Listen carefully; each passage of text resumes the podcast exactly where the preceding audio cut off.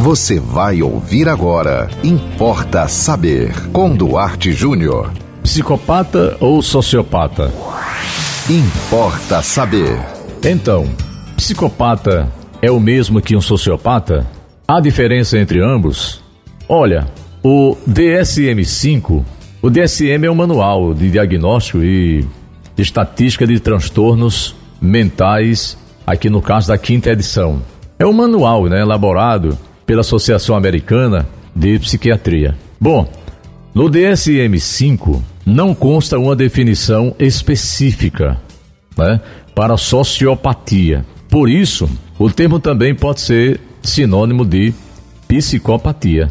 Na verdade, o nome do distúrbio que consta no manual é transtorno de personalidade antissocial.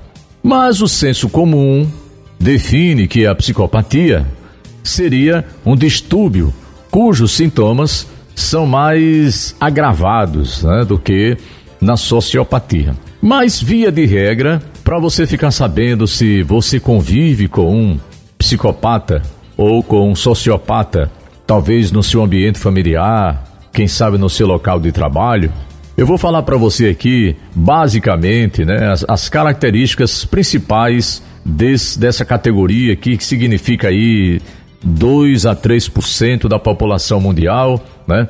Dependendo de alguns países, 1%. É, nos Estados Unidos fala-se em 3 a 4% de psicopatas.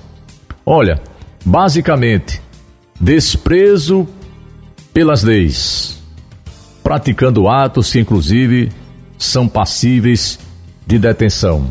Os sociopatas ou psicopatas são enganadores, mentirosos, ludibriam qualquer um, visando a obtenção de vantagem.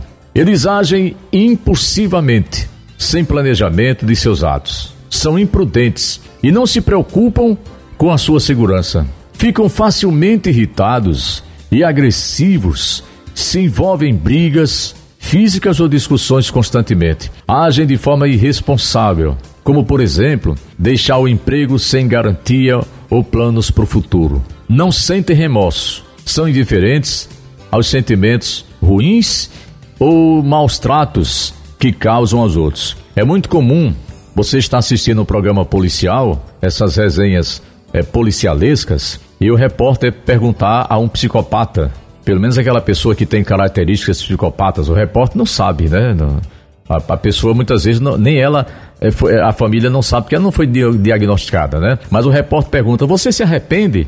Então ele, ele pode simplesmente dizer que não, ou, para fazer média dizer: Não, me arrependo, me arrependo, tô, tô muito arrependido. Mas você percebe que ele está sendo falso, cínico, né? Por quê? Porque o, o psicopata ou o sociopata, ele, ele, ele não se arrepende de nada que faz. Então, se você convive com uma pessoa que tem essas características que eu citei aqui, e olha, não precisa ser todas. Inclusive, um detalhe importante: a gente precisa desmistificar essa questão do psicopata como sendo um assassino. Há psicopatas que passam pela vida e não cometem crime contra ninguém. Crime no sentido físico, né? Não, não, não tentam assassinar ninguém.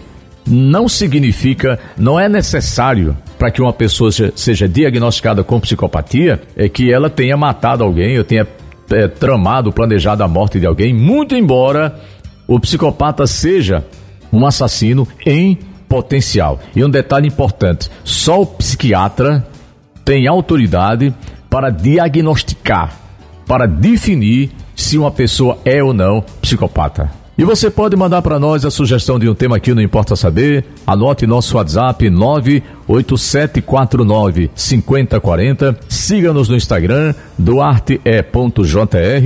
Não esqueça também nosso Facebook, Duarte Júnior. E não esqueça de seguir a programação da 91.9 FM. E até o próximo Importa Saber. Você ouviu Importa Saber com Duarte Júnior.